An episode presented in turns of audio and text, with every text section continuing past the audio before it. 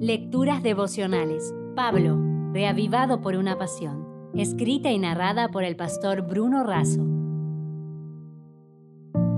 Hoy es 23 de octubre. Cadenas de oro. En 1 de Timoteo 6:10 leemos, porque a raíz de todos los males es el amor al dinero, el cual, codiciando algunos, se extraviaron de la fe y fueron atormentados con muchos dolores. El amor al dinero es la metrópolis de todos los males, dice Demócrito. El deseo del cual brotan todos nuestros males, escribió Séneca.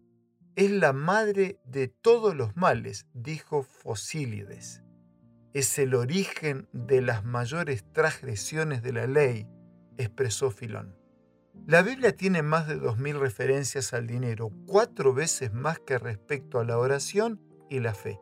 Es el tema más mencionado por Cristo, ya que más de dos tercios de las parábolas tienen que ver con el dinero y las posesiones materiales.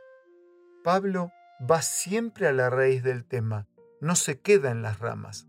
Con el dinero se pueden comprar muchas cosas, tanto buenas como malas. Por eso Pablo dice que el problema no está en la rama, el dinero, sino en la raíz, el amor al dinero. Hay quienes por amor al dinero sacrifican todo principio de moral, ética o religioso. El problema está en la codicia. La abundancia puede producir más daño que la escasez. El joven rico se fue triste por su camino por haber priorizado su amor por el dinero por encima del amor a Cristo. A lo largo de sus escritos, Pablo nos responde preguntas fundamentales. ¿Para quién vivimos? Para mí el vivir es Cristo. ¿Qué es más importante, el motivo o la cantidad? El motivo.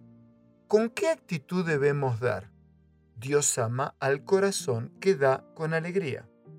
Jesús mismo dijo que para ser sus discípulos debemos renunciar a las posesiones en el sentido de prioridad y a todo lo que nos aleje de Dios.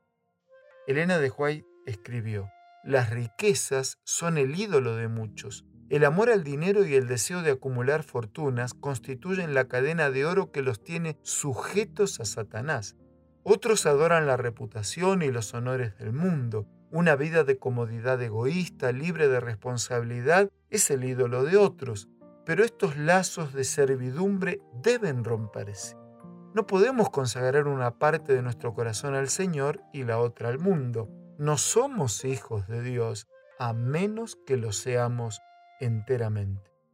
Amigos, cuidado. El diablo trabaja con lazos para enlazar y con cadenas que aunque sean de oro, buscan esclavizarnos y llevarnos a la ruina. Mejor deja guiarte por las cuerdas de amor de Jesús. Como bien lo decía David Schwartz, cuando Cristo murió en la cruz, los bolsillos de Dios se vaciaron.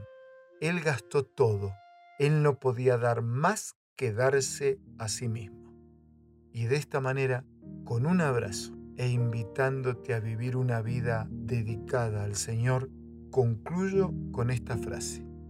Jesús se dio entero por nosotros para que nosotros enteramente nos demos para Él. Si desea obtener más materiales como este, ingrese a editorialaces.com.